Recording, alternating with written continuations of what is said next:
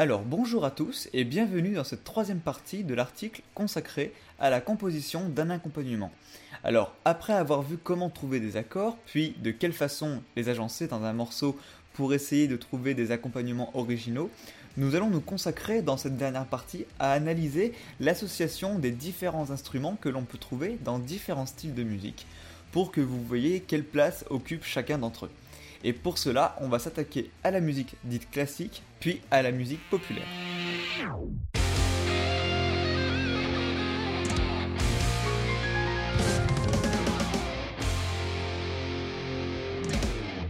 Et pour notre premier point, on va partir sur l'arrangement harmonique au sein de la grande musique. La grande musique, entre guillemets, ou musique classique. C'est un pionnier en termes de composition. Son nom de classique, qui est un abus de langage, caractérise également la musique romantique, baroque, mais aussi contemporaine et néoclassique. C'est comme si vous ne faisiez pas la différence entre du black metal et du rockabilly. En effet, les formations d'instruments sont les mêmes, mais le style est totalement différent. Eh bien, c'est exactement la même chose pour les différents styles que l'on trouve dans la musique dite classique. Que l'on soit en romantique, en baroque ou tout autre style, les formations d'instruments, elles, restent les mêmes suivant les types d'œuvres. Alors voyons maintenant trois des formations instrumentales qui ont marqué l'histoire pour analyser quelle place occupe chaque instrument à chaque fois. Et on commence avec la musique de chambre. Alors la musique de chambre désigne une formation d'instrumentistes qui, à la base, était destinée à jouer dans les appartements des nobles et des fortunés, le roi y compris. Hein. Ils n'étaient donc pas nombreux et chaque instrumentiste possédait sa propre place dans le morceau, contrairement à un orchestre où plusieurs violons peuvent interpréter le thème principal par exemple. Hein. Et il existe plusieurs formations pour de la musique de chambre. Dans la plupart des cas, un piano est présent pour assurer une partie accompagnatrice complète tout en ajoutant une note, entre guillemets, aiguë, en plus des autres instruments. S'il n'y a pas de piano, un violoncelle, un tuba ou un basson peuvent être chargés de cette partie grave, bien sûr. Les parties aiguës, elles, peuvent être interprétées par n'importe quel instrument au registre aigu, une flûte traversière, un violon, une trompette, une clarinette, un hautbois, etc. Et pour rajouter un peu de corps, alors non pas l'instrument, hein, mais plutôt le registre médium des fréquences, hein, euh, une troisième catégorie d'instruments est ajoutée afin de jouer les parties intermédiaires aux lignes de basse et aux lignes mélodiques aiguës. Par exemple, des violons alto, des corps, bon oui effectivement ça rentre en ligne de compte, les trombones, les flûtes alto, les saxophones barytons ou ténors peuvent être alors utilisés pour cela. Les accords que l'on pourra chercher se situeront donc dans la partie jouée par les instruments graves et éventuellement dans la partie médium, comme dans cette œuvre pour trio de Schubert.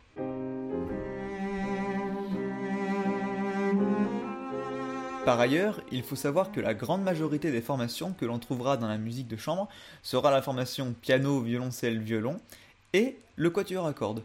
Alors voyons donc de plus près la composition d'un quatuor à cordes.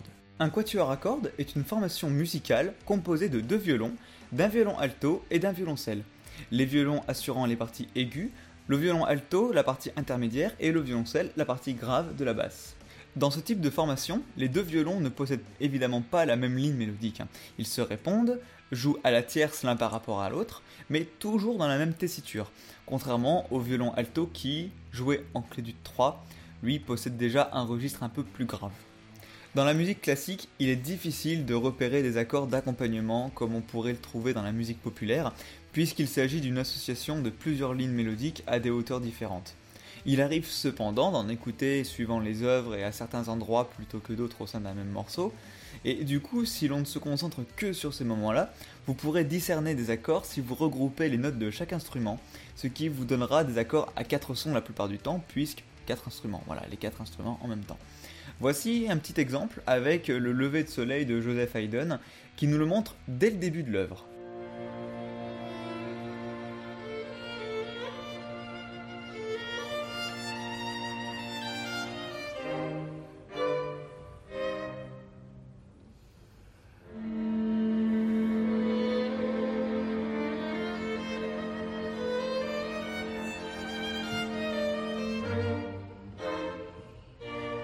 Après le quatuor à cordes, attaquons-nous maintenant à un orchestre. Alors, il existe différentes configurations d'un orchestre. Hein. Il peut être symphonique ou philharmonique, c'est la même chose, euh, d'harmonie ou de type bagade. Alors, Un orchestre symphonique est constitué des quatre familles d'instruments, soit les cuivres, les bois, les cordes et les percussions. L'orchestre d'harmonie, lui, n'est constitué que des bois, des cuivres et des percussions, donc comme un orchestre symphonique mais sans les cordes. Et enfin, les orchestres de type bagade sont des orchestres reprenant des morceaux du répertoire traditionnel, tels les bagades bretons ou écossais, intégrant ainsi des cornemuses, des bombardes, des percussions légères, enfin à transporter plutôt, et tout un tas d'autres instruments additionnels en plus des chanteurs.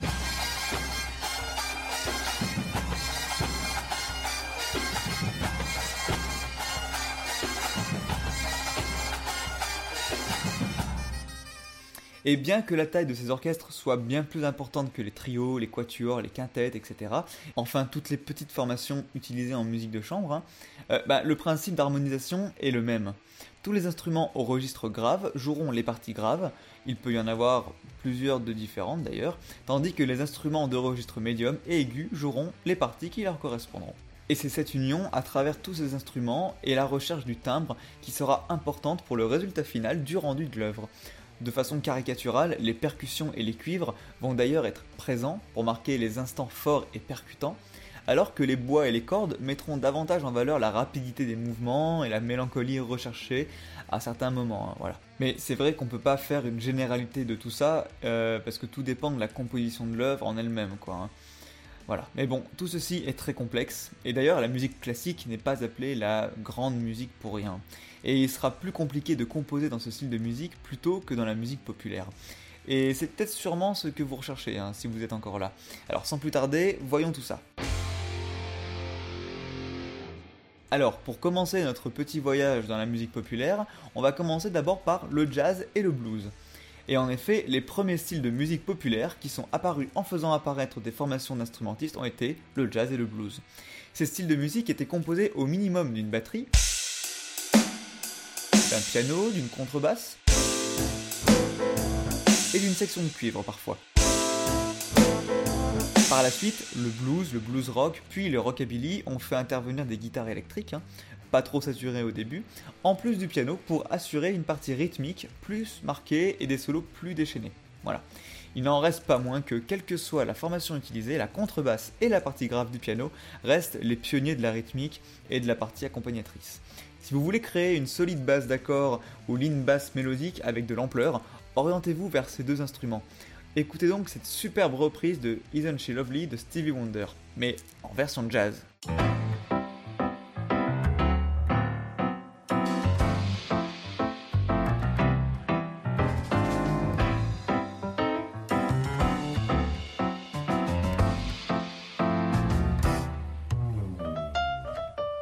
Pour toute la partie aiguë, c'est la main droite du piano, les cuivres au registre les plus aigus ou le chant qui s'en occupe.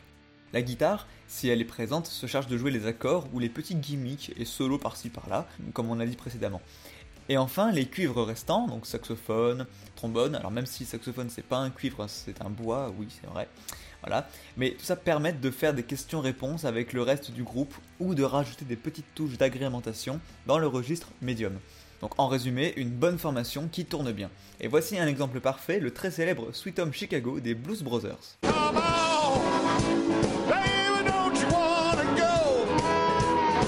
Maintenant, voyons la pop et le rock.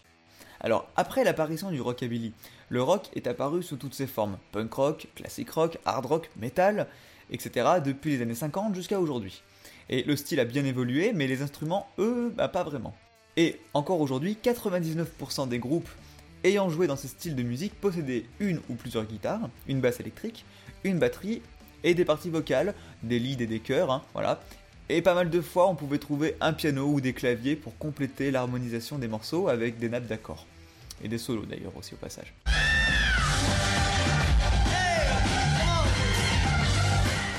Alors ainsi, les parties de chant et les passages solistes de riff ou de solo des guitares occupent le registre aigu. La guitare électrique dans son mode rythmique sert à jouer les accords qui vont accompagner les parties solistes. Les synthés, pianos et autres instruments additionnels, s'il y en a, se rajoutent aux guitares électriques pour s'occuper de l'harmonisation d'accords dans le registre médium et ainsi rajoute une ambiance au morceau. Et enfin, la basse, elle, est affectée aux parties graves en supplément de la main gauche du piano, s'il y en a bien sûr. Alors ensuite, dans la pop, dérivée de musique populaire, hein, qui regroupe donc tout un tas d'artistes et de styles, c'est un peu le même principe. Les instruments sont simplement un tant soit peu plus électroniques et créés à partir de synthétiseurs et de logiciels de MAO, ou musique assistée par ordinateur. On peut d'ailleurs clairement différencier la pop des années 80 euh, jusqu'aux années 2000 de la pop actuelle. Hein. À cette époque-là, entre guillemets, ben oui, hein, je suis pas, je suis encore jeune quoi. Les boîtes à rythme restaient encore de vraies batteries à l'époque et les accompagnements rythmiques étaient assurés par des guitares électriques et des basses électriques, des vrais, tout comme pour Florent Pagny ou Jean-Jacques Goldman par exemple. Hein. Et des artistes comme M. Pokora, qui à l'époque faisait du RB, euh, s'orientent aujourd'hui vers les nouveaux styles émergents de l'électro et de la vaporwave, hein. donc très très tendance en 2019. Mais également des groupes comme Linkin Park mélangeant le rap, le scratch, le metal, ou comme All Time Low, plutôt de style pop-punk hein, pendant longtemps, hein, euh, se voit aujourd'hui se diriger vers un style plus accessible pour tout le monde, avec un accès plus commercial. Hein. Alors, même si c'en est fini pour Chester Bennington, le leader de Linkin Park, paix à son âme. Bon, sinon Green Day, de style punk rock, ont failli dériver vers ce style avec leurs trois albums Uno Dos Tre, avant de se rendre compte que ce n'étaient pas les valeurs qu'ils avaient défendues pendant toutes ces années. Ce à quoi ils ont réagi en regroupant les meilleurs morceaux de ces trois albums en un seul, appelé Demolicious, au son du bon vieux punk rock de garage d'autrefois. Mais écoutez donc la différence entre un morceau de Linkin Park en 2000 et en 2017. Donc d'abord Forgotten, issu de l'album Hybrid Theory en 2000. Et maintenant Halfway Right, issu de l'album One More Light, sorti en 2017. Et oui, c'est bien le même groupe. En revanche, même étant un adorateur de ce groupe à son origine, je trouve qu'ils ont su quand même dompter ce style électropop intelligemment et que le rendu final est loin d'être mauvais. À vous de vous faire votre propre opinion, bien sûr. Et enfin, maintenant, on va parler de l'électro. Alors, d'ailleurs, comme on l'a vu dans les exemples précédents, la pop est souvent très liée à l'électro. Tout comme entre le rock et la pop, la frontière est mince et les deux styles se chevauchent par endroits. En électro, il n'est d'ailleurs plus question du tout d'utiliser de vrais instruments, mais simplement des instruments électroniques ou des samples de sons créés à partir de logiciels de MAO. D'ailleurs, vous remarquerez que la basse est agréablement forte et ronde, hein, avec un timbre qui s'apparente à tout ce qu'on peut écouter dans les tubes de l'été, hein, pour faire court. C'est ce que l'on appelle un 808 dans le jargon, une onde sinusoïdale modélisée et modifiée à partir d'un synthétiseur. Pour les accords et les parties accompagnatrices se situant dans le registre médium, on utilise des nappes d'instruments s'apparentant aux cordes frottées ou des sons spéciaux créés de toutes pièces pour le morceau. Pour les parties lead, d'autres instruments artificiels sont utilisés et proposent des gimmicks répétitifs tels les riffs de guitare dans le rock. Beaucoup d'instrumentales, c'est comme ça qu'on appelle les parties instrumentales accompagnant le chanteur en électro, sont composées selon ce schéma-là et sont également très populaires dans l'univers du rap actuel. Voilà deux petits exemples d'instrumentales que j'ai moi-même composé, voilà, lorsque je faisais un petit peu de beatmaking pour des clients.